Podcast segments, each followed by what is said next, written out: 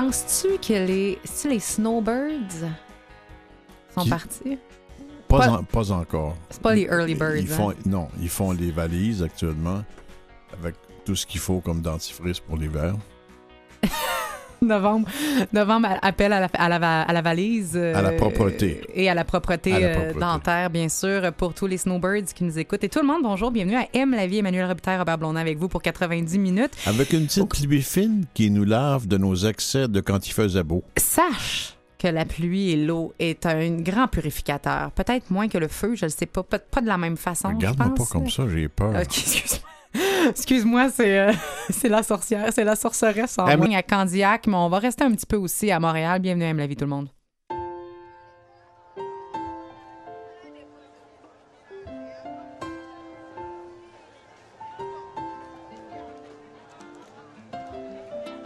A des gens du voyage, il y a des gens qui voyagent, des gens qui restent et des gens de passage. Il y a des gens qui planent et ceux qui touchent le fond, des gens qui dorment et des gens dorment son. Il y a des gens divers et il y a des divergents, des gens qui espèrent et des gens d'Abidjan. Il y a des gens du nord, des gens du sud, des vies douces et des vies rudes. Et il y a des gens heureux, des vies tristes qui dorment dehors. Et il y a des gens heureux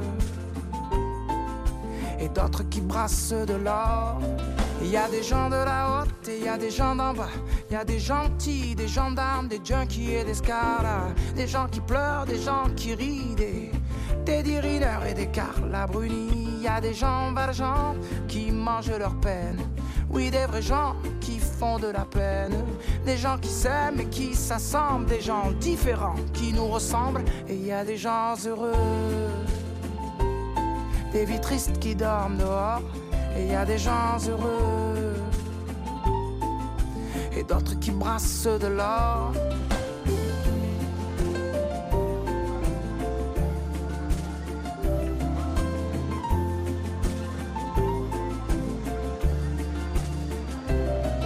Il y a des gens de la nuit, il y a des gens du matin. Des gens qui s'ennuient, des agents de mannequins. Il y a des gens qui saoulent et des gens soulageants. Des gens qui rêvent la vie des autres gens. Et il y a des gens changeants et il y a des gens stables. Des affligeants et des remarquables. Des gens de l'Est, des gens à l'Ouest, des gens qui vont, d'autres qui restent. Et il y a des gens heureux. Des vies tristes qui dorment dehors. Et il y a des gens heureux et d'autres qui brassent de l'or. Et il y a des indignés, des indigents, des déjantés, des commerçants. Il y a des gens simples, des gens seuls, des gens chanceux et des gens humbles. Il y a des amants, des dirigeants, des gens qui en bavent et des braves gens. Il y a des gens gays, des sergents. Et dans tout ça, et dans tout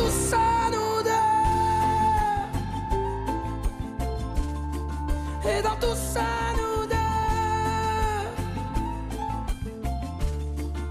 Dans tout ça, nous deux. Dans tout ça, nous deux. Et dans tout ça. Toutes sortes de gens, les gens. Écoute, si, t'es si pas nommé dans cette liste-là, t'existes pas. C'est un petit peu ça. Parce que j'ai pas vu quelque chose que je connais pas là-dedans. Toutes sortes de gens. Magnifique texte de Christophe Maé, dont vous avez peut-être reconnu C'est la... très, c'est très amusant. Ouais, oui, peut-être que vous avez reconnu sa voix. Il chante plus que Où il est où, le bonheur, il est où. Pour ceux qui sont tannés de l'entendre, sachez qu'il écrit d'autres magnifiques textes, dont cette chanson Les gens, euh, parue le 26 septembre dernier. C'est très Sing- amusant. Ouais, single qui fait partie de l'album euh, La vie d'artiste, qui euh, est paru le 25 octobre, lui, dernier. Voilà. Hey, ça m'en fait Non, du monde, puis des dates, puis des musique- affaires? Musicalement aussi. Il Hein, il c'est- écœurant. c'est Vraiment Dans le très bon sens du terme. Vraiment très bon. Je l'ai vu en entrevue quand il était passé à Montréal. Il était, c'était gars intéressant aussi, en dehors de, son, de sa vie d'artiste ou de Son créateur. individu, son, Ah ouais, absolument, son, in- ouais. son individu est intéressant. Son individu. Son individu est intéressant. Oui, Comment va le tien? Mon, mon individu va bien. Veux-tu qu'on parle de bonheur un peu? J'aimerais pas Bon, mal. ben écoute, je vais te poser des questions, t'aimes ça pour Ah, des tests. euh, Toi, les tests, t'aimes ça. Ben, puis je, je pense que je suis pas tout seul. là. Il y a certaines personnes qui nous écoutent qui ont déjà papier et crayon en main. Vas-y. Moi, Ah, je, moi, ce moi, je suis prête. Là. Je vais te poser quatre questions. Dis-moi laquelle de ces quatre-là tu te poses, toi, le plus souvent. OK. oh. Et puis je m'en pose des questions. que je... Que- Oui, ça. Il y a un lot. euh, tu pas OK. Première question. Est-ce ce que je veux faire, là, est-ce suffisant ou trop? Deuxième question. Ah, excuse-moi. c'est l'aspect est trop que c'est drôle. C'est ça. La deuxième, est-ce que c'est durable ou éphémère? Attends un peu, là. Suffisant ou trop? Suffisant ou trop? Parce que c'est une thèse philosophique, ton affaire. Après là. tout, comme d'habitude. Oui, comme d'habitude. Euh, est-ce- Durable ou éphémère? Oui. Nécessaire ou superflu? Utile ou accessoire? Alors, lequel de ces quatre assertions-là ou questionnements-là tu, tu serais porté à te poser, toi? Hey, J'ai tellement mal écrit que je me comprends pas. Euh, Est-ce suffisant ou trop? Ben, ça m'a touché particulièrement le suffisant ou trop parce que j'ai cette tendance à penser que c'est jamais assez. Je suis une perfectionniste dans l'âme, je suis une anxieuse dans l'âme, on en a souvent parlé. Euh, j'ai- je, pense rarement, je considère rarement que ce que je fais est trop, alors que je dois souvent me ramener à est-ce suffisant. Fait que ça, c'est C'est parce c'est que tu, central. tu fais une vie, euh, tu fais une vie avec un immense appétit de bonheur et, hein, et de joie, Je ne sais pas faire les choses à moitié. Sache que ça ne fait pas partie de compris moi. vivre. Exactement. Donc, toi, ça serait suffisant euh, ou trop? Euh, ça serait. ça- ça- c'est qu'il faut que je ramène des fois. hein, ce qui est, né- ce qui est- Nécessaire ou superflu, moi, j'ai l'impression que c'est Toi, t'es dans l'utilité. C'est pas pour toi. Ouais, Euh, Est-ce nécessaire ou superflu? Pourquoi? Parce que t'es pas le genre à, à thésauriser. Non. Eh non. J'ai même pas de napperon chez nous. OK, Il y a un autre aspect du bonheur qui est très important. vrai, je suis pas Tu sais, quand on, a déjà parlé des caractéristiques du bonheur, ce qu'il faut pour être heureux, combler ses besoins, besoins euh, relationnels, besoins énergétiques, besoins de sécurité, etc. Mais toi, t'as esquivé la question, je m'excuse. Toi, la question que tu te poses le plus souvent, c'est est-ce utile ou accessoire, n'est-ce pas? Utile ou accessoire. Accessoire, hein, ouais. Ah, absolument. On commence à se connaître. Et il y a Ben, tous ces gens, et il y a nous deux. Il y a ça. Et il y a nous deux. oui, mais il y en a parlé tout à l'heure dans chanson. Ben, c'est ça que je te dis. ouais. L'autre question que je veux te poser, c'est que ces quatre besoins fondamentaux, là, hein, besoin énergétique, besoin de relationnel, besoin de stimulation, il y a un- et le besoin de stimulation est le quatrième qui est très, très... C'est celui qu'on a ajouté au besoin de Maslow, là, que tu as bien connu, toi, en étudiant ta, ta psychologie. là. Ce besoin-là, j'ai découvert ça récemment. Il y a quelqu'un qui s'est penché là-dessus pour définir quelle sorte de jeu, parce que c'est des Il jeux... s'appelle pas. Piaget, là. Non. Il s'est penché tellement qu'il est mort, lui. Il y a des jeux agons, ça c'est les, les joutes, les combats, les compétitions, le sport. Ça c'est Comme une le sorte donjon de dragon. Oh. agon. Hey, mon Dieu, là, ça va être long, cette Il a, émission-là. il y a le deuxième qui sont les jeux de hasard, les aléas. Ça, c'est plate. Ben, il y a du monde qui préfère ces Ben jeux-là. oui. Encore là, c'est parce que je veux savoir lequel tu préfères. Ben, dans- c'est dans pas le lui, tu ça, regarde, je viens de te donner une- je viens Il de y a te des jeux de vertige, les manèges. Tu vas à la ronde, tu, tu te fais brasser derrière sur ton, banc en tôle, là. Bon, ça, ça c'est une, une façon. Les mimiques, les jeux de rôle, théâtre, performance, ça, ça te ressemble pas mal plus. Ben oui.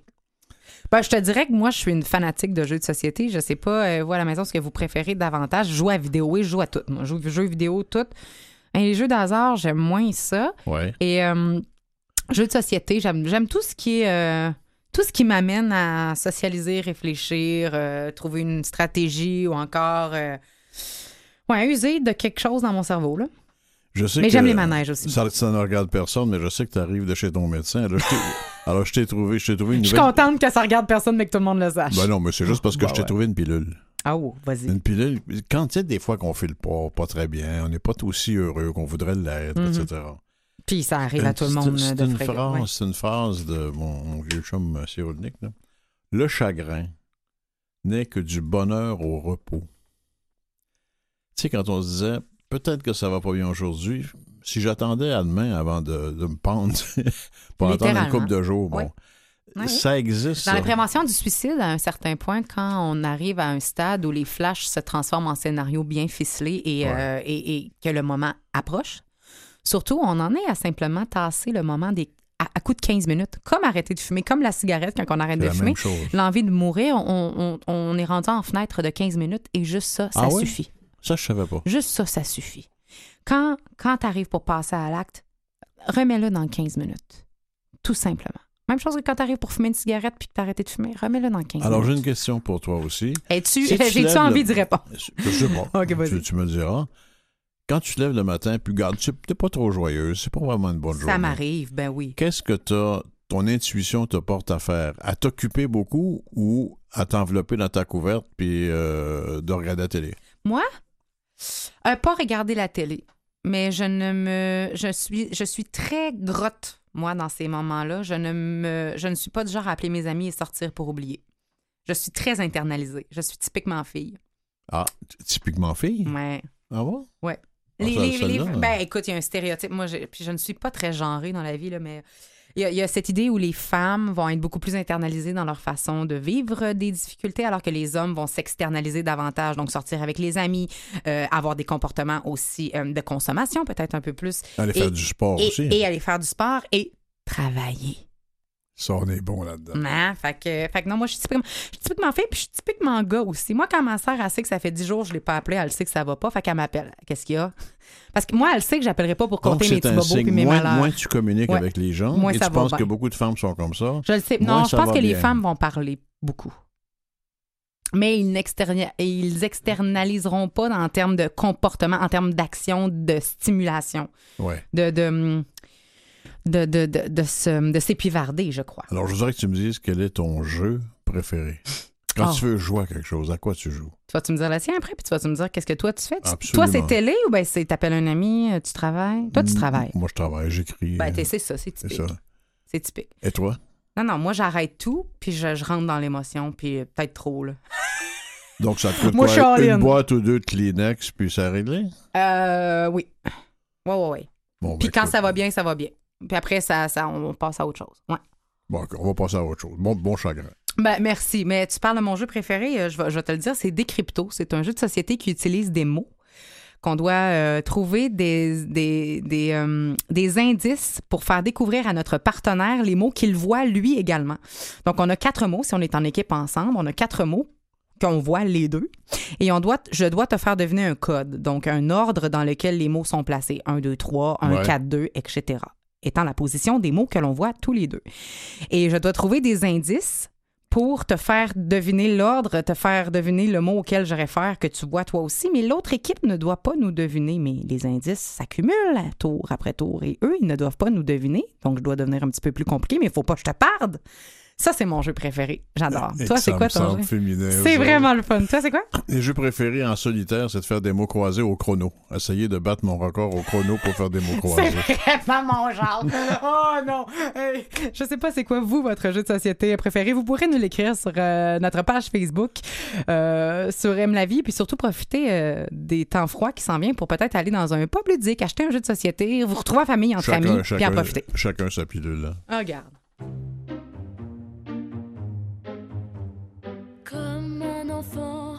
Yeux de lumière qui voit passer au loin les oiseaux. Comme l'oiseau bleu survolant la terre, voit comme le monde. Le monde est beau, beau le bateau dansant sur les vagues,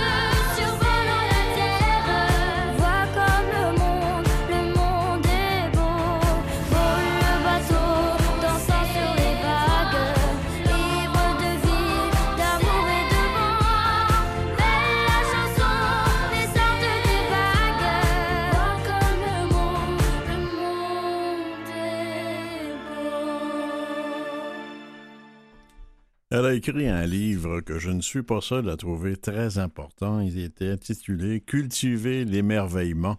Comment préserver la soif d'apprendre de nos enfants. Elle s'appelle Catherine Lécuyer.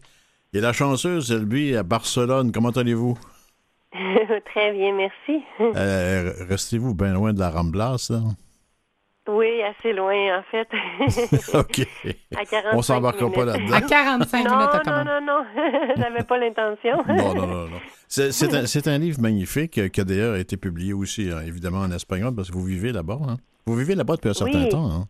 Depuis 2002, en fait, oui. Pourquoi vous vivez là-bas? C'est une histoire d'amour ou une histoire de profession? Oui, ça a commencé avec une histoire d'études et ça a terminé euh, ou ça a continué avec une histoire d'amour là. Donc euh, j'ai connu euh, j'ai connu mon mari ici, il est catalan et puis ça fait depuis 2002 que, que je suis ici. Là. On a eu quatre enfants, puis les quatre sont nés en, Catalogne. Juste une dernière question là-dessus, après ça on va tomber dans le contenu du livre. Avez-vous réussi à apprendre le catalan? J'ai jamais été capable. En fait, euh, je, je, suis capable de lire et de tout comprendre. Je me suis jamais lancée à, parler en catalan, là, mais c'est une sensation un peu étrange d'avoir quatre enfants qui parlent une langue que, que, ah. nous, on ne parle pas. Donc, il va ah falloir que je l'assume. Alors, dans, ce livre, donc, Cultiver l'émerveillement, comment préserver la soif d'apprendre de nos enfants, il y, a, quatre aspects vraiment importants. Je voudrais que vous en en parliez un petit peu dans, chacun de ces aspects-là. D'abord, le, le, respect du rythme. Parlez-moi, développez un peu là-dessus. Oui, en fait, les, les enfants ont un rythme qui est tout à fait différent de, de celui des adultes. Des fois, on a, on a l'habitude ou la tendance de, de regarder nos enfants et de les voir comme si c'était des, des, des, petits adultes inachevés, là, des, des adultes en miniature, et, et on les, on pense qu'ils fonctionnent de la même façon qu'on fonctionne nous. Donc, euh, donc c'est ça. Je raconte tout le temps l'anecdote de, de la maman qui qui arrivait à la maison, son petit garçon lui demande Maman, quand j'étais à la cafétéria de l'école, où est-ce qu'il fallait que je sois? Là, ça m'a dit, je comprends pas, c'est quoi que tu vas dire? Il dit, ben oui, quand j'arrive à la maison, je fais mes devoirs, puis tu me dis que, que je devrais être en train de prendre le bain, puis quand je prends le bain, tu me dis que je devrais être en train de souper, puis quand je soupe, ben, tu me dis que je devrais être au lit. Donc, quand je suis à la cafétéria à l'école, où est-ce que je devrais être, non? Donc, des fois, les enfants ont toujours l'impression, euh, ben, des fois, c'est généralisé, non? Ils ont l'impression d'être euh, en train de faire ce qu'ils doivent pas être en train de faire. Parce qu'on est toujours en train de les, les faire courir vers, vers autre chose. C'est parce qu'ils ont euh, beaucoup plus l'impression de l'instant présent que nous, on va se le dire. là. C'est exactement ça. En fait, le, le mot présent, c'est justement, euh, ça veut dire en français euh, et dans plusieurs autres langues, là, ça veut dire un cadeau. Donc, euh, les enfants voient le présent comme un cadeau. Donc, eux, ils, vivent juste dans le présent. Et ça, de, de, regretter le passé ou de penser tout le temps à, à, l'agenda électronique ou au futur ou à qu'est-ce qu'on doit faire après, là, c'est une, une, maladie de l'adulte. C'est pas quelque chose qui, qui vient de l'enfance. Quand, quand vous parlez de considérer les enfants comme des petits adultes et que c'est une erreur, c'est aussi beaucoup parce qu'on se projette beaucoup soi-même comme parent dans ses enfants.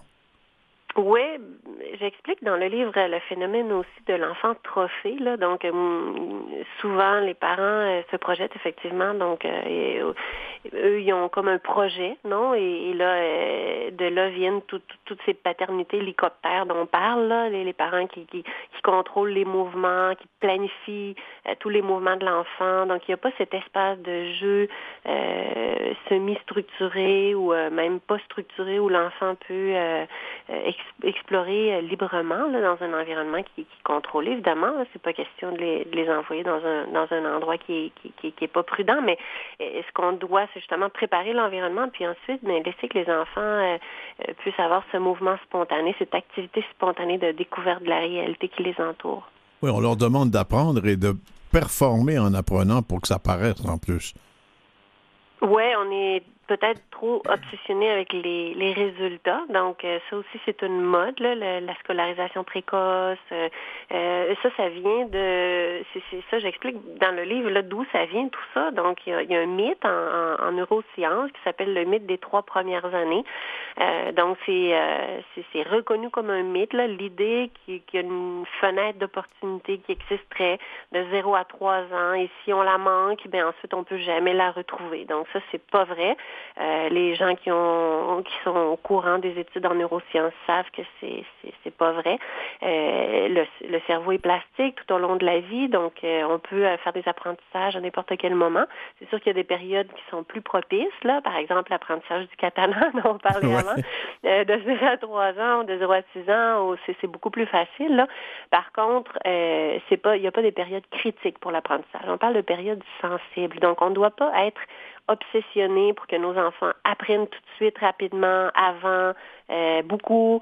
Euh, des fois, pendant pendant l'enfance, là, euh, moins c'est mieux. Donc, il faudrait aussi prendre cette règle-là en mhm. considération. Quand, quand les neurosciences sont apparues, on a l'impression chez beaucoup de parents qu'ils vont voulu aller y chercher des recettes toutes faites. Hein, ces, fameuses fenêtres, les fourchettes, le 0-3 ans, tout le reste. Là. Tout à fait. Il y a beaucoup d'autres mythes. C'est pas c'est pas juste celui-là. Ça c'est le plus répandu là, mais euh, il y en a beaucoup d'autres. Par exemple, l'idée là qu'on utilise seulement le 10% de notre cerveau, qu'on a ah un potentiel infini d'apprendre. Donc tous ces, mythes-là sont, liés avec des, programmes euh, d'apprentissage accéléré, euh, très souvent d'ailleurs euh, à l'aide d'une tablette. Donc, c'est trop souvent en arrière de, ces idées-là ou devant ces idées-là. on a des, joueurs commerciaux là, qui ont des intérêts commerciaux aussi. Donc, ça, ça fait en sorte que on, vulgarise l'information contraire à l'information scientifique. C'est un problème. Parlez-moi un peu, euh, Catherine Lécuyer, de, du respect de l'innocence chez les enfants. Ben oui, ben les enfants, en fait, euh, c'est pas une idée euh, naturaliste. Là. Moi, je suis pas de l'école de Rousseau, là, que l'enfant a tout en lui euh, pour se développer naturellement, sans l'intervention d'une personne externe, comme s'il était une espèce de graine qu'on met dans la terre et tout, tout euh, arrive de façon naturelle. Je, je suis pas du tout naturaliste comme Rousseau. Je crois en l'intervention de l'éducation. Par contre, je suis plus montessorienne. Là, je crois que l'éducation doit être euh, euh élaborée en tenant compte les nécessités, les besoins de l'enfant. Donc, les enfants, mais c'est des enfants, c'est pas des adultes. Donc, quand on on fait en sorte que les enfants ont tout fait tout vu avant euh, d'avoir l'âge qui correspond avec euh, ces activités-là. Ce qu'on fait, c'est qu'on développe le cynisme chez l'enfant. Donc le, cynisme, c'est justement le contraire de l'émerveillement. L'émerveillement, c'est ne rien tenir pour acquis. Euh, de voir absolument tout comme si c'était pour la première fois. Et le cynisme, c'est de tout prendre pour acquis et de, de, tout voir comme si on le savait déjà. Ça, c'est super important. Je vais vous demander de répéter ce que vous venez de dire. Mm-hmm. C'est super, ça. Répétez-moi ça. en fait, l'émerveillement, il y a deux définitions. Là. Il y en a une qui c'est le désir d'apprendre. Euh, c'est la définition des Grecs de, Thomas d'Aquin. Et l'autre définition que, que, que, je donnais avant, c'est ne rien tenir pour acquis. Donc, euh, on voit les choses comme si c'était pour la première fois ou pour la dernière fois. Oui. Euh. Donc, c'est ça. Donc, un enfant euh, émerveillé, c'est un enfant qui, qui, la première fois qu'il touche à quelque chose ou qui expérimente quelque chose à travers de n'importe quel des cinq sens, là, euh, ben c'est ça, c'est comme si cette chose-là existait pour la première fois pour lui, parce que cette chose-là, il l'avait jamais vue avant. Donc, c'est ça, c'est ça l'émerveillement, c'est de se rendre compte qu'une chose existe, mais ne pourrait ne pas avoir existé. Donc, c'est cette attitude-là de, d'innocence, non, on pourrait dire, euh, de, de, de, ou même de gratitude, non, euh, devant la vie, pour, parce qu'une chose existe, mais pourrait ne pas être, c'est ne rien tenir pour acquis. C'est un peu de la, c'est un peu la pureté, dont on, un mot dont on, on utilise, qu'on n'utilise plus du tout, de toute façon. Dans votre livre, oui, je suis d'accord. Ah, c'est oui. Dans votre livre, euh, quand il est question d'émerveillement, moi j'ai adoré que vous parliez du mystère, parce qu'il n'y a pas d'émerveillement sans mystère. Oui, le mystère, euh, en fait, euh, c'est une opportunité de connaître, une opportunité, si on définit le mystère comme étant quelque chose qu'on ne peut jamais comprendre au complet, mais qu'on peut profondir euh, là, je vais vous dire des, mots qui, sonnent un peu en espagnol. On, on, on, approfondit dans quelque chose. Euh, donc, c'est comme un petit point de lumière dans une infinie euh, obscurité. Donc, c'est toujours, on comprend toujours plus, non, de, de, de moins à plus mais on peut jamais tout comprendre, non, parce qu'on se trouve dans le mystère. Hein. Donc, c'est une opportunité infinie de connaître.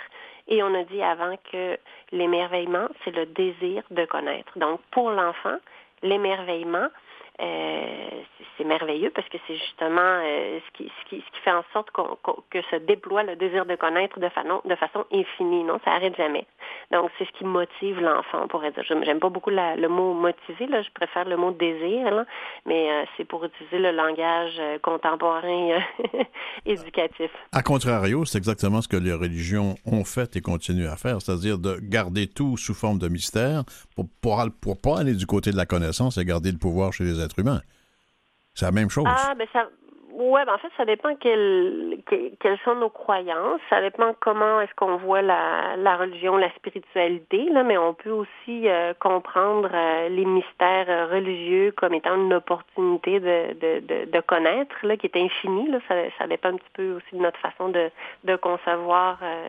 il, y a, un dernier sujet que je voudrais aborder avec vous, parce que vous parlez, ça, ça m'a étonné. Je ne le voyais pas comme ça dans le livre, que les enfants ont une soif de beauté.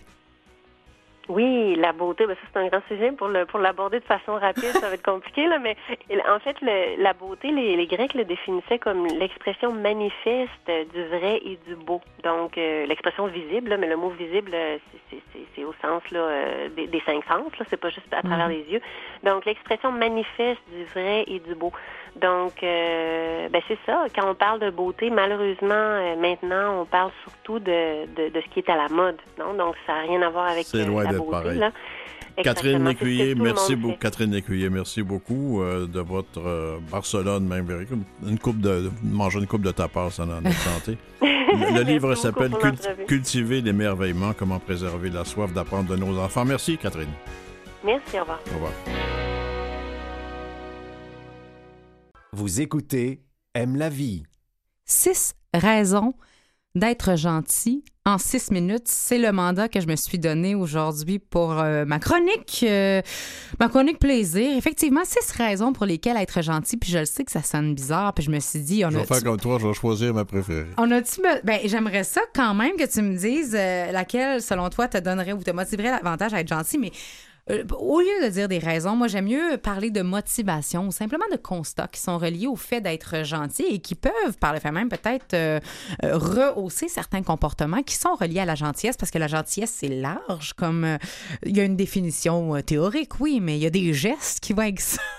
Je peux, peux pas résister à te dire que quand j'ai commencé la vie, la vie commune, la vie amoureuse avec ma compagne, Salut Sylvie. il y a 10 ou 12 ans maintenant, presque, oui. on n'a pas fait de contrat de mariage, on a fait un contrat de gentillesse.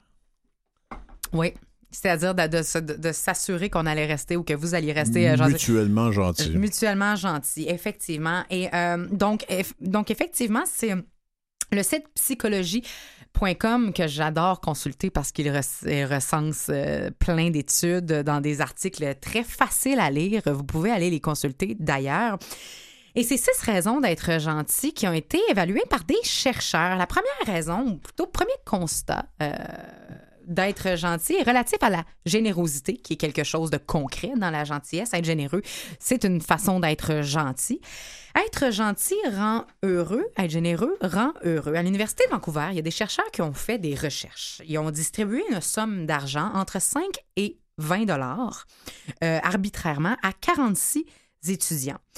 Certains des étudiants devaient dépenser ce 46 $-là pour eux-mêmes, s'acheter quelque chose qu'ils souhaitaient, qu'ils désiraient, alors que les autres devaient l'offrir en cadeau soit donner l'argent ou acheter un cadeau. C'est 5 ou 20 dollars, bah, pas 46, c'est juste que tu as fait un lapsus, J'ai fait un entre, entre 5 et 20 dollars et à 46 étudiants. Ben oui, merci, tu fais bien de me le dire. Mais le premier groupe, donc ceux qui se sont donné le, le, les 46 dollars en cadeau à eux-mêmes, ont ressenti... Pas les 46. oui, c'est ça. Je... bon, j'abandonne. Alors, 129 étudiants, 72 C'est pas vrai.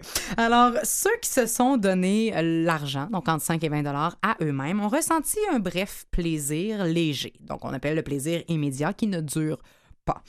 Alors que les autres qui ont pris le entre 5 et 20 dollars et qui l'ont offert à quelqu'un d'autre, eux ont ressenti un bonheur qui, est, qui s'étend à beaucoup plus long terme.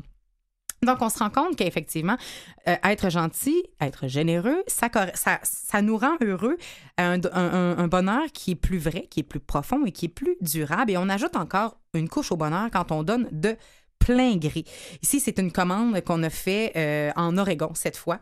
Euh, on a vérifié la volition, donc le, désir fondamental de la personne. Et on, a, vérifié. Et effectivement, quand on donne de plein gré, on est encore plus heureux. J'ai vérifié un petit peu l'étude. Je suis pas tout à fait d'accord avec comment ils ont fait ça. Fait que je, n'élaborerai pas, mais euh, je, serais, je intéressée à aller voir les autres études qui se sont euh, penchées là-dessus. Deuxième point, faut que je me dépêche parce que je suis en train de pas remplir mon mandat pantoute. Ça renforce le système immunitaire à être gentil. Au Michigan, cette fois, on a observé 400 couples de personnes âgées pendant 5 ans. Donc, c'est une étude dite longitudinale. On observe les gens pendant longtemps.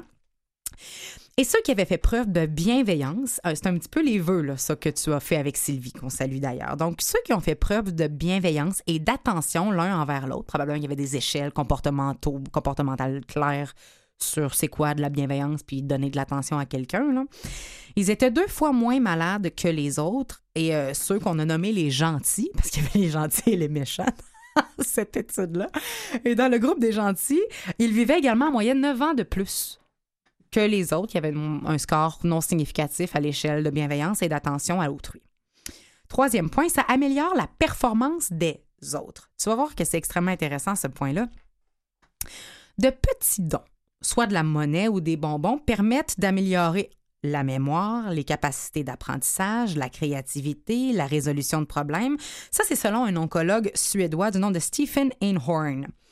En fait, lui, il dit que les médecins, il a fait des tests chez des médecins et il a remarqué, écoutez bien ça, que les médecins à qui on a donné de petits présents, des présents de remerciement, de reconnaissance, ont établi des, diagnos- des diagnostics plus exacts, plus rapides Dis pas ça, ils sont en train de négocier avec le gouvernement pour avoir plus d'argent. que ceux qui, qui n'ont rien reçu. Oui, mais c'est pas la même chose. Ben, Ils ont également tiré des conclusions moins hâtives. Donc, vous savez quoi faire avec vos restants d'Halloween pas passés. Amenez-les à l'hôpital. Vous allez améliorer votre relation avec le système de santé. Quatrième point, ça soulage la douleur. Et là, on a utilisé des IRM littéralement et on voit que les actes de générosité et de gratitude font sécréter des endorphines qui sont des antidouleurs naturelles en diminuant la san- comment ça fonctionne parce que souvent on va entendre ça. Bon, là prends ça c'est des antidouleurs naturelles. Pourquoi? Ça m'enlève de la douleur, mais en fait, c'est que cette hormone-là à l'intérieur du corps va euh, diminuer la sensibilité à la douleur et va augmenter notre seuil de tolérance. C'est comme ça que ça on, ressent moins la douleur. C'est comme ça que ça marche, un endorphine. Et ces gestes-là nous en fait sécréter. Fait que soyons dans la gratitude et soyons généreux en tout temps. On va être moins euh, en souffrance. C'est ce que le docteur Emmons, psychologue, a dénoté. C'est littéralement jouissif et là je me dis que ça va être ton préféré, mais ça c'est euh, ça c'est une hypothèse très personnelle, Robert. Tu sauras me le dire dans quelques instants. Il y a deux euh, médecins, un médecin et un psychologue qui se sont joints dans une étude et qui décrivent le helper's high, donc l'euphorie de l'aidant, qui est ressentie euh, par les gens qui sont généreux, qui se traduit littéralement par des sensations de chaleur, des frissons, l'impression d'être à la fois calme et énergique. Donc une espèce d'épiphanie qui se situe un peu après le runner's high qui est connu après le jogging, eux, ont remarqué la même chose après des gestes de bienveillance, des gestes de euh, gentillesse.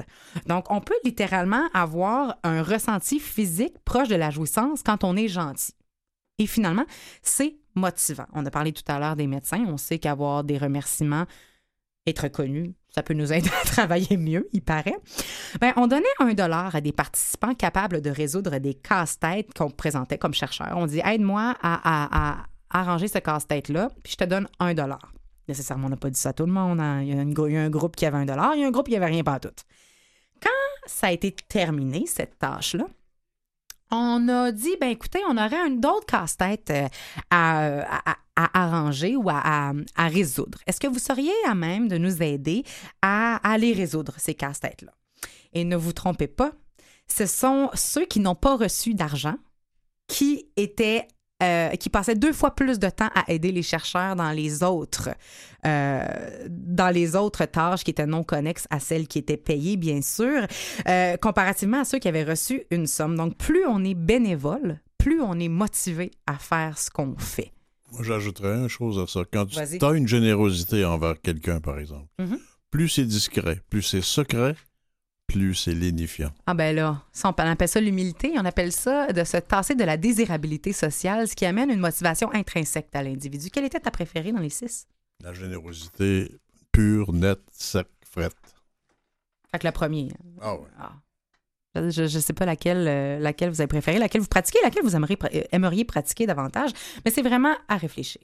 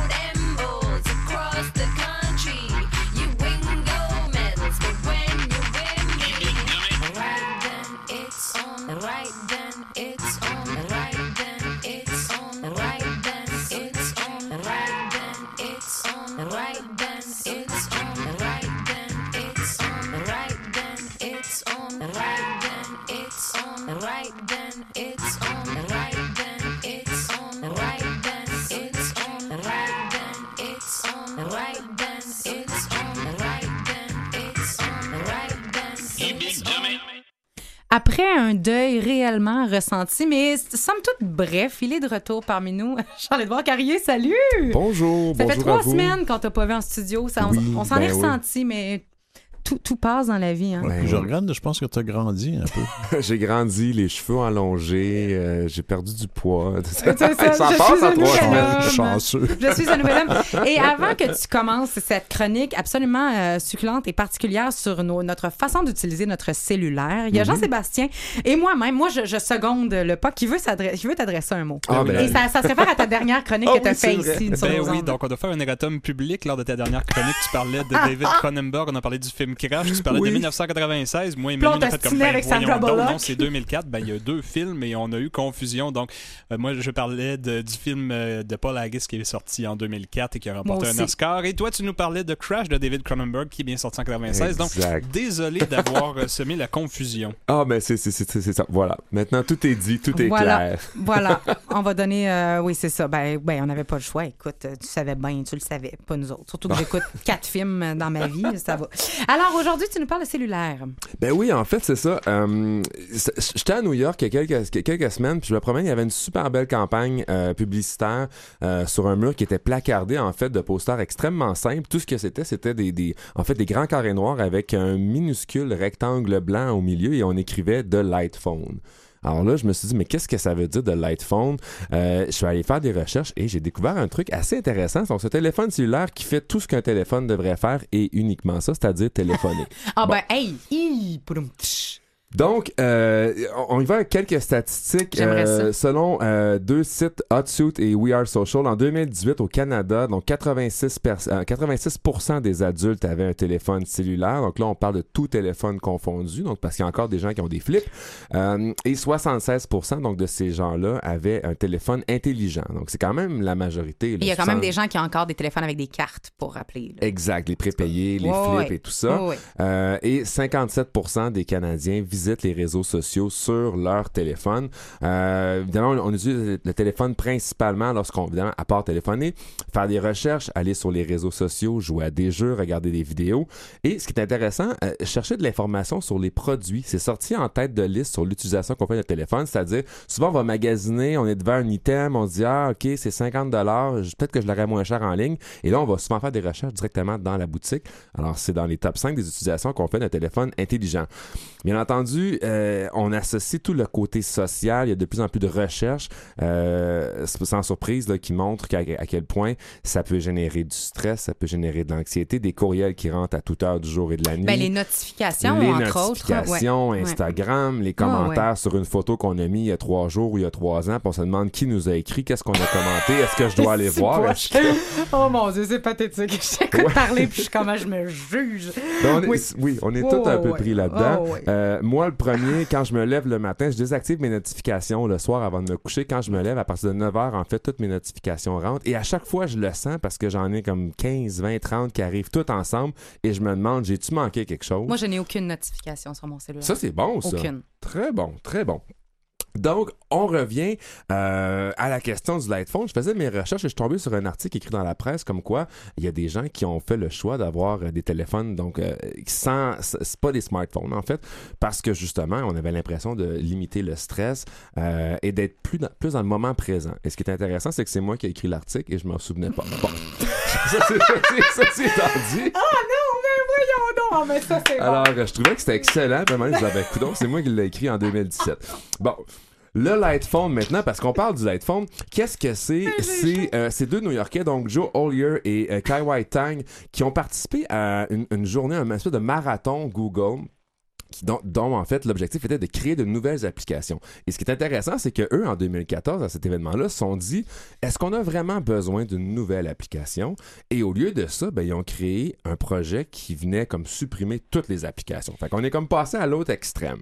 Mais c'est intéressant ce que tu dis parce que euh, ça, ça s'appelle une addiction. On le sait qu'on est, on est accro complètement à nos cellulaires et on appelle ça des addictions sans substance. C'est la même chose pour euh, les problèmes avec euh, la nourriture, également avec le gambling. On a toujours accès à l'argent. faut manger dans la vie. Quand on a des problèmes avec notre cellulaire également, on a besoin de, de rester en contact avec nos gens. Fait que dans ce temps-là, on tasse la substance. Il faut la tasser simplement ou apprendre à mieux la gérer. Puis en tassant tout ce qui est social, ben, ça, on peut y arriver quand même. Ouais, mais c'est c'est difficile. Est-ce qu'on est vraiment capable de tasser tout ce qui est social? Pas. Ça, c'est- ça, on y arrive pas un petit peu essayé. plus tard. Bon.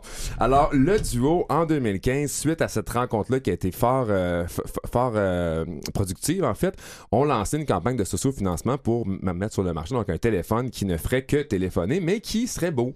Euh, donc, qui serait un téléphone qui ressemble à un smartphone, qui utilise une encre électronique, donc la même chose que les tablettes pour de euh, on, on- donc on évite tout ce qui est la question de la lumière bleue, vous savez comment bon, qui, qui peut être dommageable et tout ça. Euh, design super beau, euh, vraiment bien fait, mais qui, qui ne fait donc que téléphoner, texter, calculatrice, etc. Donc ça, ça s'est fait en 2015. Les premiers light phones sont arrivés sur le marché. La réaction a été très polarisée. Des gens les voyaient comme des révolutionnaires, d'autres les voyaient aussi comme des granos qui refusent de vivre dans le présent. Euh, mais somme toute, ça, ça a été un, un beau succès de sorte qu'en 2018, on a ajouté, en fait, on a lancé le projet d'un deuxième Light Phone, qui est le Light Phone 2.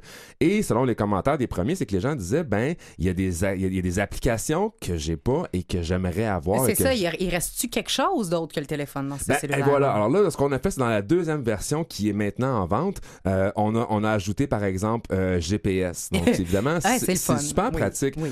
Et c'est pas, c'est pas si stressant que ça. Là, c'est pas comme Facebook. Donc, GPS. C'est très utile. On parlait calcula- d'utilité. Exact. Donc, la calculatrice, évidemment, est là, l'alarme, on peut mettre de la musique dessus. On va aussi, tra- on travaille aussi à l'intégration d'applications euh, comme par exemple euh, Taxi, Uber, des trucs Ben comme oui. ça. Donc, on est vraiment de Dans l'utilité, par exemple. Exactement, parce qu'il faut pas se le cacher, il y a des choses qui sont fort utiles avec un téléphone intelligent. Donc, euh, la deuxième mouture du Lightphone vise à amener justement ces, ces options-là, toujours en restant le plus loin possible des applications sociales. Est-ce que, parce que toi, tu as vu ça à New York, est-ce qu'on l'a au Canada? En au Canada, c'est 350 dollars en commande euh, en ligne. Ah, c'est pas si non, les livraisons ont déjà commencé. Et comme je vous disais, le design est magnifique. C'est vraiment un très, très bel objet. Euh, c'est compatible avec les réseaux de Bell, TELUS, Virgin. Euh, donc, si on garde le même numéro de téléphone, comme si on achetait un autre téléphone, peu importe. Euh, donc, on met la carte SIM de notre, en- de notre téléphone actuel, puis on, on l'insère tout simplement. Malheureusement, pour l'instant, Vidéotron, Fido et Rogers ne sont pas compatibles, mais euh, j'ai parlé avec les gens là-bas à New York. On m'a dit qu'on y travaillait. Donc, dans les prochains mois, on devrait annoncer une compatibilité sur l'ensemble du réseau canadien. Là, il y a quand même la possibilité d'acheter et de dépenser 350 dollars pour Mhm. avoir un nouvel appareil. Est-ce que, mettons, moi, si je veux garder le téléphone que j'ai actuellement, que j'ai de la misère à me contrôler, est-ce qu'il y a une des façons que je... Il y a Ben, en des fait, trucs? La- première chose, c'est que bon, il y a Mais toi, encore... t'en as essayé. Je- je oui, j'en ai essayé quelques-uns. Il y a encore le bon vieux téléphone flip, mais malheureusement, c'est des téléphones à carte, hein, donc ça coûte Ouais, très cher ça, pour, euh, pour- Ah pour- autant pour texter que pour parler. Euh, sinon, ben, il y a trois, de- selon votre niveau d'autodiscipline, il y a trois options. Votre capacité d'autogestion. Ouais, c'est ça. La première étant de restreindre soi-même son, euh, son utilisation, ce qui est à peu près impossible pour moi.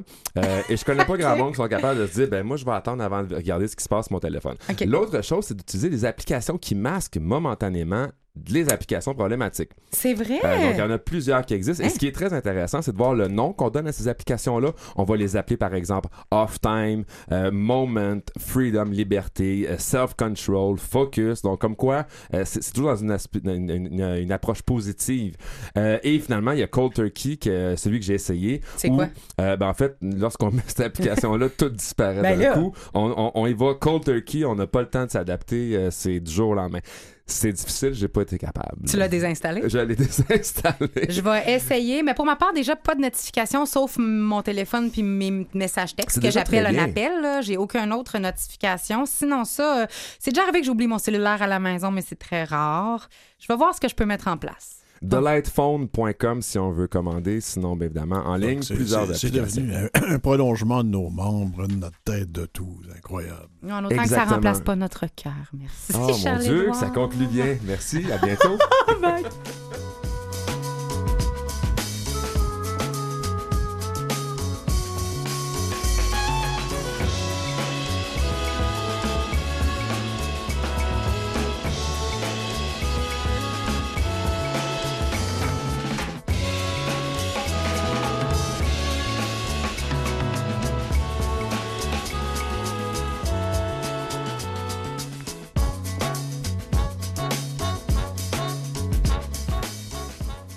Ça, ça finit plus, les bonnes nouvelles. Elle est avec nous pour nous en apporter davantage. Christiane Campagna, salut! Oui, ben, au- cette semaine, ma chronique est un petit peu différente parce Hein? qu'en fait, c'est une demande de Robert la dernière fois Ah oui. euh, qui voulait en savoir plus davantage sur euh, la grossophobie. Alors, ce que je vais faire, c'est vous parler un peu de. survoler un peu le concept, mais vous dire aussi quoi lire et qui suivre sur Internet pour en savoir davantage Je note. au sujet de la grossophobie. Alors, tout d'abord, qu'est-ce que c'est? S'il vous plaît. Euh, depuis 2019, c'est euh, défini dans le Robert. On dit ensemble des attitudes et des comportements hostiles qui stigmatisent et discriminent les personnes grosses, en surpoids ou obèses. En anglais, on dit fat shaming. Euh, le terme englobe les préjugés, les attitudes hostiles à l'égard des gros, ainsi que la discrimination et l'intimidation qu'ils subissent, entre autres sur le marché du travail, à l'école, dans la mode, hein, puisque Mhm. souvent, euh, non seulement le choix est moindre, mais on doit payer plus cher. Et ensuite, euh, mais je vais me pencher particulièrement sur euh, un qui m'interpelle beaucoup, c'est la, dis- la, la grossophobie médicale. Parce que c'est souvent au nom de la santé que la grossophobie fait partie des discriminations socialement acceptables. Chaque fois que quelqu'un prône l'acceptation de tous les corps, il se trouve quelqu'un pour dire qu'elle fait l'apologie de la mauvaise santé et des mauvaises habitudes de vie, comme si tous les gros avaient de mauvaises habitudes et comme si tous les minces avaient de saines habitudes de vie. Euh, D'ailleurs, la, grossophobie médicale est bien réelle, comme l'écri- comme l'écrivait Gabrielle Lisa Collard dans le L Québec en 2017. Aller chez le médecin quand on est gros, c'est se faire intimer de maigrir, peu importe la raison de la visite, qu'il s'agisse d'une otite, d'un syndrome du tunnel carpien ou d'endométriose. Les patients risquent d'être sous-diagnostiqués par leur médecin, résolus à traiter le surpoids avant la personne, parfois au point de retarder la découverte de maladies graves. Et ça, ça compte pas la culpabilité et la honte qui peut en, résoudre aussi. Je veux dire, tu ressors de là, puis t'es comme, Colin, Ou les, la ou- ou- frustration. ou les remarques qui se font par la bande. Tu sais, quelqu'un que tu rencontres qui dit Mais t'as perdu du poids, ça te fait donc bien. Ouais. Alors que c'est peut-être un trouble alimentaire, c'est peut-être une maladie. Si Et le, le- un des résultats de ça, c'est que les gros consultent plus rarement et se reçoivent des soins de moindre qualité. Euh, D'ailleurs, pour en savoir davantage, je vous suggère de suivre le blog 10 octobre de Gabrielle Lisa Collard ainsi que ses médias sociaux. Je vous invite aussi à visiter le site grossophobie.ca créé par Edith Bernier récemment, qui écrit aussi depuis plusieurs années le blog Backpackers Taille Plus. C'est une voyageuse sac à dos et elle a vécu toutes sortes de mésaventures, notamment en avion. Euh, je vous Hmm. invite aussi à suivre les médias sociaux de la photographe Julie Artacho, qui est vraiment une bonne ambassadrice de cette question-là, et de l'artiste Sandra Munoz-Diaz. À lire le livre de Michael Bergeron, La vie en gros, qui est paru l'année dernière chez Somme Toute. Et euh, j'ai quelques... Sacré bon livre. Oui, hein? J'ai euh, quelques articles et entrevues marquantes à, à lire ou à écouter aussi à vous recommander. Euh, particulièrement, euh, Il faut changer notre regard sur les gros par Marie-Hélène Poitras dans l'actualité de juillet 2019. Un dossier complet qui donne la parole aux militants et militantes, mais aussi aux scientifiques. Des scientifiques qui rappellent qu'on ne naît pas tous égaux face aux aliments et que le poids n'est pas une mesure représentative de ce que l'on mange. Euh, Michael Bergeron racontait dans un article une fois pour repartir à la radio où il travaille, euh, c'est lui qui a été envoyé acheter des chips au dépanneur. Alors, il achète. Et le regard des gens quand il a mis tous les sacs de chips sur le comptoir parce qu'il est gros, alors que la personne a pensé qu'il achetait tous ces chips-là pour lui parce qu'il est gros. Euh, je vous invite aussi. Alors que jamais que ce lien-là aurait été fait dans, notre, dans le cerveau de, de, de, plusieurs personnes, dans notre cerveau, en regardant quelqu'un relativement mince. Jamais que ça rentre tout là-dedans. C'est sûr qu'elle fait un party, c'est sûr qu'il organise une soirée bénéfice, quelque chose. tu sais. Exactement. Alors, il y a des liens comme ça euh, de préjugés qu'on appelle. Il y avait une blogueuse à, l'actu- à Châtelaine il y a quelques années qui était taille forte et qui euh, parlait souvent du fait qu'elle faisait du jogging. Une fois, elle a croisé une dame sur le Mont-Royal qui lui a dit Jusqu'à ce que je vous vois en personne faire du jogging, je ne vous croyais pas. Oh, et les préjugés sont extrêmement bien ancrés. hein. Oui, alors je vous invite à aller euh, donc euh, consulter sur, grossophobie.ca. Il y a une section lecture. Et puis Edith partage souvent des articles qui paraissent un peu partout sur aussi euh, le fait que les régimes, tout régime, là, autre que juste, je vais m'en- Juste dire que je vais faire plus de choses est toujours plus positif, c'est-à-dire je vais manger plus de légumes, je vais bouger plus, mais tout régime envoie le signal au corps la prochaine fois en magazine plus. Absolument. Euh, donc c'est le yo-yo garanti. Ah, j'ai- Euh, moi, vécu cercle, euh, toute ma le vie. cercle, euh, le vicieux. Voilà. Et euh, ben voilà, je vous invite à suivre toutes ces personnes-là. Euh, il y a eu euh, dernièrement un article, euh, une entrevue très intéressante à Pénélope sur la grossophobie pendant les grossesses. Euh, vous avez eu un article de Chantal Guy cet été dans la presse qui coïncidait avec la sortie du vidéoclip de Safia Nolin qui montrait Nolin, des- ouais. toutes sortes de corps. Euh, D'ailleurs, la façon dont s'habille Safia Nolin, on dit que parfois elle est plus critiquée parce qu'elle est une femme. Moi, je pense qu'elle est aussi plus critiquée parce qu'elle est une femme grosse. Euh, Il y a deux, trois chanteurs pop que je connais qui sont pas minces, merci, puis on n'en parle jamais. En effet. En effet. Euh, il y a Des- aussi- euh, Tu sais, le gars des deux frères, puis il y en a d'autres, là. Oui, mais il y a- On il dit y a pas un mot. On fait des blagues, mais ça, ça finit Non, là. non, L'autre, on, la, on Oui. la critique. Oui. Alors, c'est pour ça que, j'avais remarqué que tu avais allumé. Donc, c'est un sujet qui va revenir euh, dans, mes, euh, dans mes revues de Ah, presse ben, bravo. inclusives. Merci. Parce que ça a des répercussions sur le marché du travail, pour les carrières, parce qu'on considère souvent que les personnes plus grosses sont plus paresseuses. Euh, donc, voilà. On a en, parlé de en- ça. en ressources humaines, il y a un Ouais. préjugé énorme Ouais. chez les gros. Oui. Je sais pour les hommes, je le fais, les femmes, je ne sais pas, mais pour les hommes, je sais qu'il y a un sérieux problème. Il y a un sérieux problème, il y en- il l'a pour les femmes également, en termes de confiance également. On leur fait plus ou moins confiance en fonction de- du, du corps. On avait fait une émission aussi, on est tous des humains ici. On avait euh, Jean Héroldi, Vanessa Duchel également, une sexologue, Laurence, qui est venue parler du corps. Et euh, Vanessa Duchel, vous pouvez également la suivre sur ses Oui. réseaux sociaux et sur Instagram. C'est une fille qu'on connaît bien ici dans le paysage québé- culturel québécois, qui est chanteuse, euh, comédienne, actrice, humoriste et blogueuse, influenceuse, et qui parle énormément de son corps et qui parle énormément de l'impact. Et, de- et, et elle fait son processus d'amour euh, de soi euh, t- en public. Là, tu l'as suivi un petit peu peut-être. euh, Oui.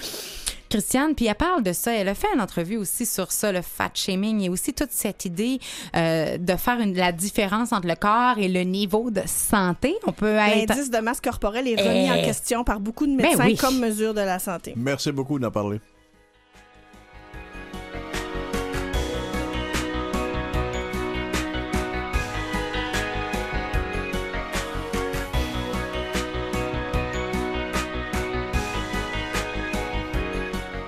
Restez des nôtres parce qu'on est le début du mois, ce qui veut dire qu'on a des nouvelles musicales à entendre et également on parle d'art autochtone.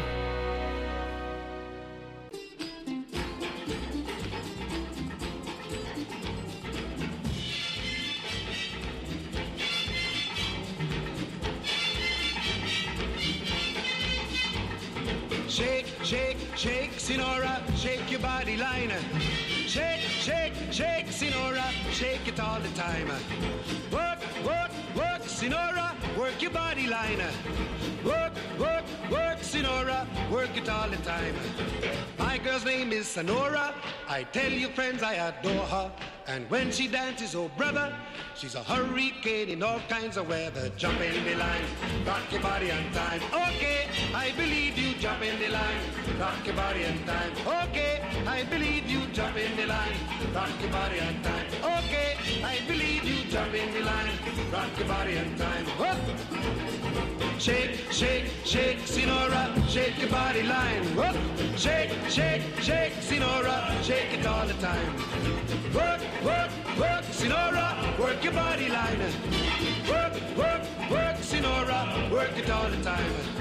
You can talk about cha-cha, tango waltz or the rumba. Sinora's dance has no title. You jump in the saddle, hold on to the bridle, jump in the line, rock your body on time. Okay, I believe you. Jump in the line, rock your body, rock your body, child.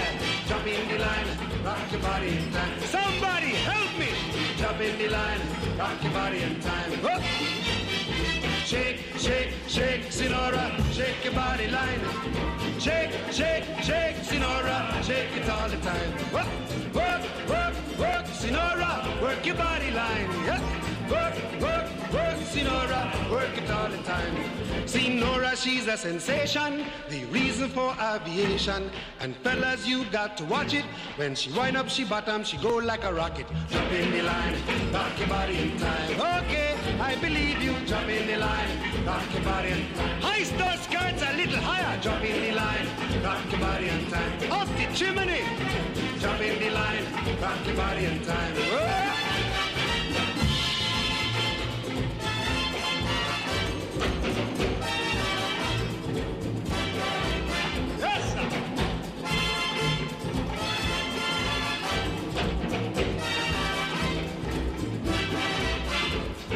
Shake, shake, shake, Sinora. Shake your body line. Work, work, work, Sinora. Work it all the time. Dance, dance, dance, Sinora. Dance it all the time. Work, work, Work it all the time. Sinora dances calypso. Left to right is the tempo. And when she gets the sensation, she go up in the air, come down in slow motion. Jump in the line, rock your body in time. Okay, I believe you. Jump in the line, rock your body in time. Somebody help me. Jump in the line, rock your body in time. Okay, I believe you. Jump in the line, rock your body in time. Oh. Shake, shake, shake, Sinora, shake your body line. Shake, shake, shake, Sinora, shake it all the time. Work, work, work, Sinora. Harry Belafonte avec ce titre très populaire, Jump in the Line, que je ne suis jamais capable de détacher de la trame sonore du film Beetlejuice. Jean-Sébastien La Liberté, ben à vous. Ben oui, mais là, moi, plus ça va, là, puis plus je me demande, est-ce que c'est réellement quatre films que tu as vus dans ta vie? Parce que tu as Euh, vu je- Crash, tu as vu Beetlejuice, on a déjà la moitié de ta filmographie. Là. Poppins puis Aladdin, ça ressemble ça. Comment tu vas? Ça va très bien, ça va très bien. Harry Belafonte, c'était ma demande spéciale parce que ben, ça fait toujours plaisir à entendre, ça donne toujours envie de danser autour de la table, comme dans Beetlejuice. Mais c'est tellement ça, hein? C'est printé dans mon cerveau. Qu'est-ce que tu veux? Et j'en profite aujourd'hui pour euh, vous parler de plusieurs choses. Et tout d'abord, la Red Bull Music Academy. Oui, oui, Red Bull qui, ça donne des ailes, cette boisson-là. Euh, la Red Bull Music Academy a été créée en 1998 en tant que série d'ateliers et de conférences à l'intention des musiciens en herbe. Chaque année, des artistes du monde entier se réunissaient dans des villes hautes différentes pour en apprendre les uns les autres et collaborer dans des studios qui sont faits sur mesure.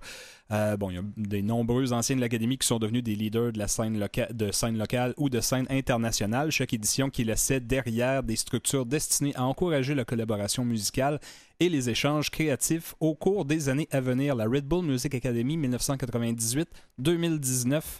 Ça a fermé cette année, ça a fermé ses Hein? portes et moi je, je découvre euh, ça avec la fermeture. Oui, ben, moi aussi, et probablement que plusieurs personnes le font. Est-ce que tu penses qu'ils ont fermé à cause de l'appellation Red Bull ou parce que ça pognait pas? Euh, ben, je pense que c'est peut-être la réalité euh, socio-économique de, De la musique. musique. Ben, voyons, en- ça va-tu mal?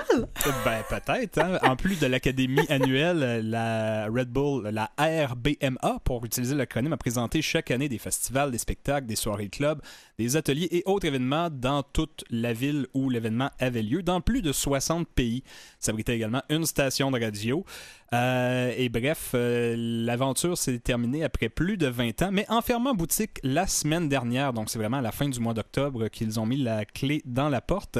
Ils en ont profité pour lancer un site web sur lequel euh, la- l'Académie rend disponible toutes les conférences captées au cours des années, soit en vidéo ou en audio, ainsi qu'une retranscription si vous préférez lire au lieu que qu'écouter. Et parmi la liste de- des nombreux conférenciers, des nombreux artistes invités, on retrouve Harry Belafonte, mais également le- la formation rap, le Wu-Tang Clan. Euh, eux, c'était à New York Mon en Dieu. 2012. Euh, le chanteur de Arcade Fire, Win Butler, lui à Montréal en 2016.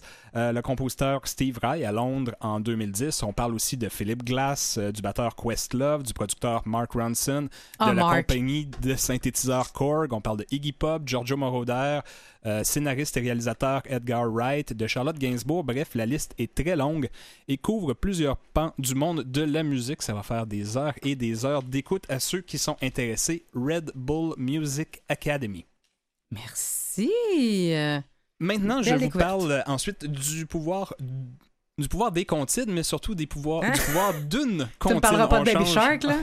tu me parles-tu de Baby Shark? Je vous parle de Baby Shark. C'est ça. Bon, je voulais que Toi ça qui soit le- papa le, punch. de. Oui, mais toi qui es papa de. de- Toi, tu voulais que c'était-tu ton punch pour vrai? Euh, ben, c'est le punch. et c'est- vous allez comprendre un peu pourquoi, parce qu'on va mettre la mise en contexte. non, non, et je- on, on y va un petit peu d'une réalité qui est moins joyeuse. Oh. Selon la presse canadienne et selon Radio-Canada, on sait que ça va pas très très bien au Liban ces temps-ci. Et les raisons ne manquent pas pour les Libanais de manifester contre les maux qui leur pays depuis des décennies. Le mouvement a vu manifester plus de 1,5 million de personnes dans sa pays, dont la population ne dépasse pas les 5 millions. Et à titre de comparaison, c'est un peu comme si du jour au lendemain, 3 millions de Québécois prenaient d'assaut les principales villes à travers la province pour faire entendre leur mécontentement. On se rappelle que la manifestation pour le climat le 25 septembre, qui était C'était 500 000 personnes. 500 000 et c'était la plus grosse à l'échelle de la planète. Là, on parle de, de- de 1,5 million, donc c'est Mhm, c'est quand même mhm. pas mal plus gros. On parle de routes coupées, de grandes artères qui sont transformées en places publiques. Les gens sont poussés à bout par la corruption et la mauvaise gestion des finances publiques. Bref, ils accusent les dirigeants d'avoir créé la, prise, la pire crise économique depuis la guerre civile qui a déchiré le pays de 1975 à 1990. Euh, la colère populaire a explosé le 17 octobre suite à l'annonce d'une nouvelle taxe sur les appels effectués avec la messagerie WhatsApp. Donc, c'est un Ben, peu comme si on mettait une taxe sur donc. Facebook. Les gens ont, ont dit qu'ils n'étaient pas d'accord avec cette nouvelle taxe. C'est pas juste anecdotiquement la taxe sur ça, mais c'est l'ensemble de l'œuvre. Ça, ça a été la goutte d'eau. Mhm. Malgré l'annulation rapide de la mesure, euh, la révolte a continué. Les ardeurs n'ont pas été calmées. Les Libanais réclament la fin du système politique de type confessionnel qui régit le partage et l'exercice du pouvoir au Liban entre les musulmans sunnites, les musulmans chiites et les chrétiens, et qui, selon les Libanais, perpétue un immobilisme des classes dirigeantes qui exaspère la population. Il faut dire que depuis la fin de la guerre au Liban en 1990, ce sont les mêmes clans ou les mêmes familles qui sont au pouvoir. Donc les gens sont tannés. La semaine passée, le premier ministre sunnite Saad Harri a remis sa décision à Beyrouth. Ça fait une semaine aujourd'hui. Mais l'annonce de la démission du premier ministre ne signifie pas qu'il quitte automatiquement ses fonctions. Selon la constitution libanaise, il devra continuer de diriger le gouvernement en attendant qu'un autre soit euh, désigné. Et ça ne signifie pas non plus la dissolution automatique du Parlement ni le déclenchement d'élections parce que le président a le pouvoir de nommer un autre élu. Bref, fin de la parenthèse, on peut voir que ça ne va pas très très bien. Beaucoup de gens manifestent, beaucoup de gens sont mécontents et les manifestations peuvent impressionner. On parlait de, celle de 500 000 ici qui était très impressionnante.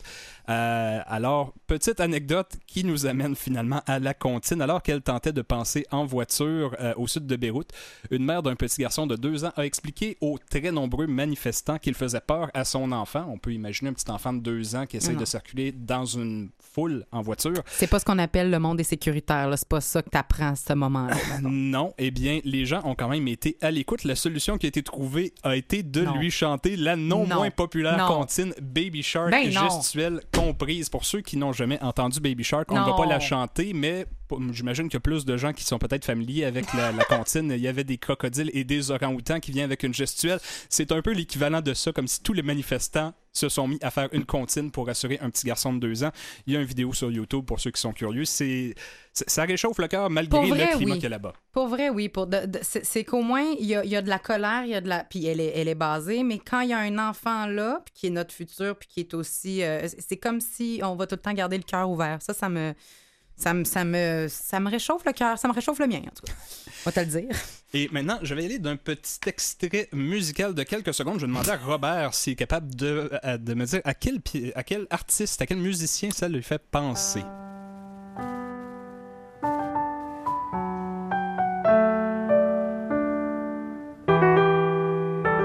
Ça, ça ressemble à Toccate et Fugue en ré mineur de Jean-Sébastien Bach. Quand même, euh, c'est euh, c'est un petit peu le doigté. On pourrait penser que ça ressemble à du Glenn Gould, un peu. C'est- C'est c'est dans ces cordes-là, bien, bien sûr, euh, Gould qui, qui a mis. ben, qui a Moi, je suis jour. hein, dans ce jeu-là. Je peux pas jouer. Et, et ça n'est pas Glenn Gould qu'on vient d'entendre, mais c'est de l'intelligence artificielle qui imite le style de Glenn Gould. Oh ben là, tu m'intéresses, parce que moi, c'est... Ouais. Alors, c'est On est rendu là. C'est euh, c'est un extrait qui a été enregistré lors du festival Ars Electronica 2019 en Autriche. Yamaha a présenté le système Dear Glenn Project AI.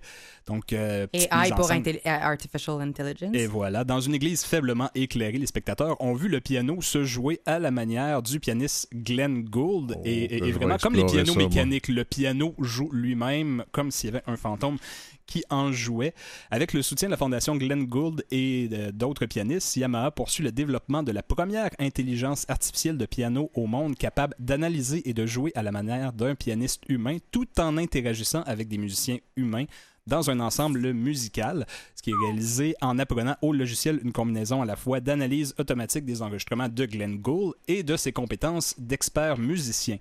Euh, bon, la, personne qui a fait l'entrevue note que l'intelligence artificielle tend à créer une performance très fade s'il fait que analyser les, euh, les extraits audio et que donc le système a besoin d'apprendre mieux avec des humains. On doit lui donner des données additionnelles. Il ne s'agit donc pas uniquement d'analyser les enregistrements audio. On parle de plus de 100 heures d'audio.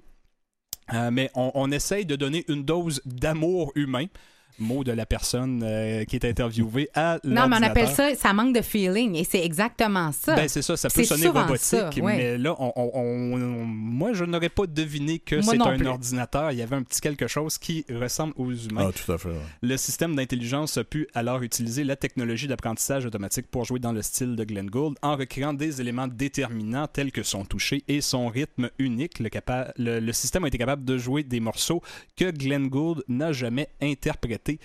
Et un autre aspect incroyable de ça est sa capacité à jouer avec d'autres interprètes Ça, réels à la volée. Donc, on parle vraiment, l'ordinateur va être à l'écoute des musiciens et j'ai un autre extrait, on va entendre un pianiste Ben non. humain qui joue et après quelques instants, on a l'intelligence artificielle qui commence à jouer.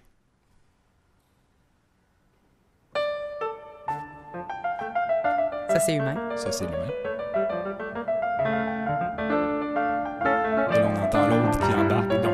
De la gamme, du rythme, de la tonalité.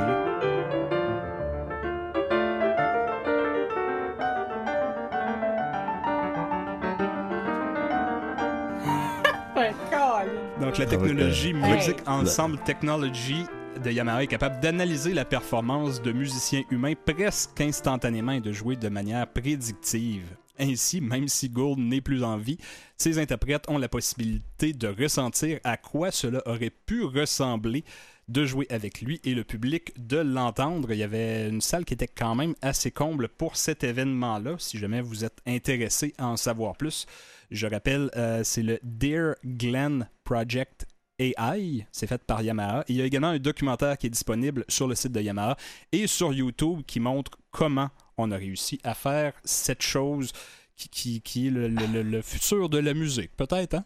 En tout cas, c'est le passé qui s'en vient au futur. là. Et voilà. Merci, Jean-Sébastien.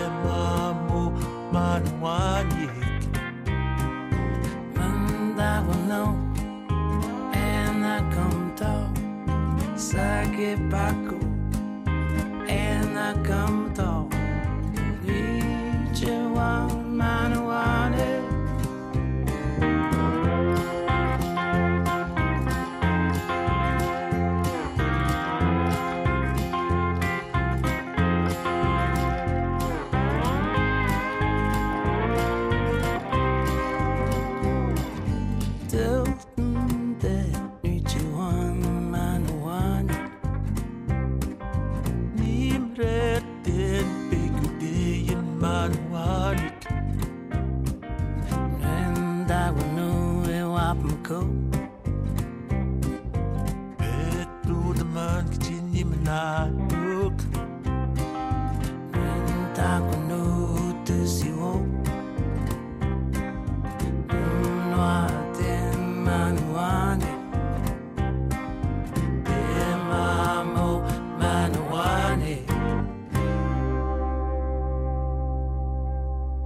Manuanique de euh, Florent Volant. Je dis Manuanique parce qu'il y a Manu dedans. Peut-être que c'est pour ça que je me suis sentie interpellée. Florent Volant qui a gagné le premier, euh, euh, trophée de l'artiste autochtone de l'année. C'est l'année en 2019 euh, des langues autochtones. C'est l'année internationale. Donc ça se passe à travers le monde et au Québec. On ne fait pas exception, on y met l'accent. On reçoit Isabelle Chartrand de l'Orme, coordonnatrice de projet pour l'organisme Communication Jeunesse, et Barbara Daibo, artiste autochtone en danse autochtone, art- l'art indigène du cerceau. On va en reparler un petit peu plus tard. On, plus tard, on parle d'un projet de résidence d'art autochtone à travers le Québec au complet. Bonjour les filles. Bonjour. C'est go. C'est go. oui, on parle de la langue, l'année ouais. de langue autochtone. C'est go. C'est go, c'est dans quel dialecte ça? Quelle langue? Mohawk. Mohawk. Oui. Bonjour les filles, merci d'être avec nous parce que ce projet-là, il est d'envergure. Premièrement, vous vous déplacer dans sept villes au Québec et vous allez rencontrer des jeunes. Mais tout d'abord, Isabelle, tu es coordonnatrice de projet. Ça part d'une euh, d'une coalition, je dirais, entre communication jeunesse et en collaboration avec le ministère de la Culture et des communications. Mais communication jeunesse est connue davantage sur le plan de la littérature jeunesse, mais c'est pas juste ça présentement qu'on Non, fait. voilà, alors Communication Jeunesse est un organisme qui œuvre à la promotion de la lecture et de la littérature d'ici auprès des jeunes, et ce depuis 1971.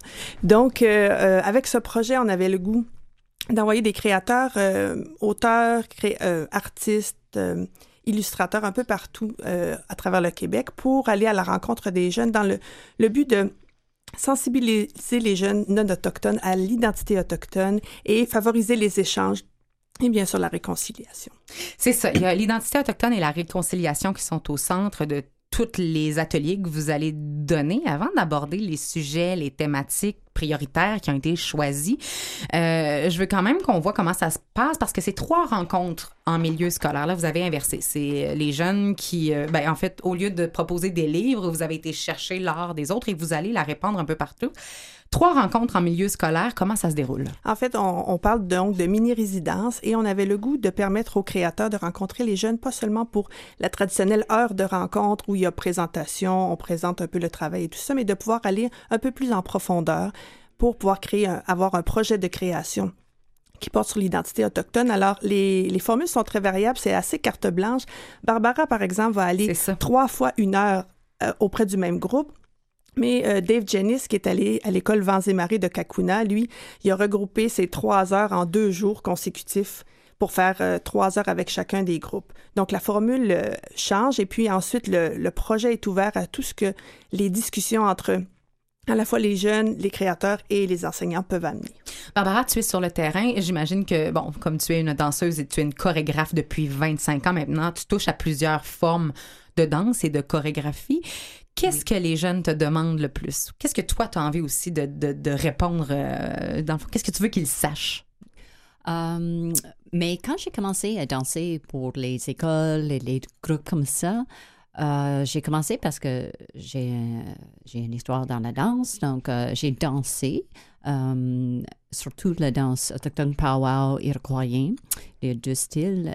Et quand j'étais là, j'ai j'ai voulu laisser les enfants plus un message comme c'est quoi le euh, importance dans ça. Par exemple, euh, c'est pas juste oh re- regarde nos belles danses. Euh, c'est pas juste ça que j'ai vu. C'est pas juste le côté flamboyant, non, exactement. costume, etc. Il y a Ou une le- histoire derrière. ou- C'est ça, ou les- le côté romantique qu'on voit dans les Mhm. films, des choses comme ça. Donc j'ai dit mais c'est quoi l'importance pour moi? C'est quoi l'importance euh, de les perspectives autochtones, on peut dire, partout sur la planète même. Um, et j'ai trouvé une chose, c'est, mais premièrement, apprendre une autre culture, le, ça vient de où, c'est très important. On est une ouverture avec ça pour euh, apprendre. Les autres cultures, c'est pas le même que qu'est-ce qu'on fait tous les jours des fois, mais c'est important parce que peut-être on peut prendre quelque chose d'important.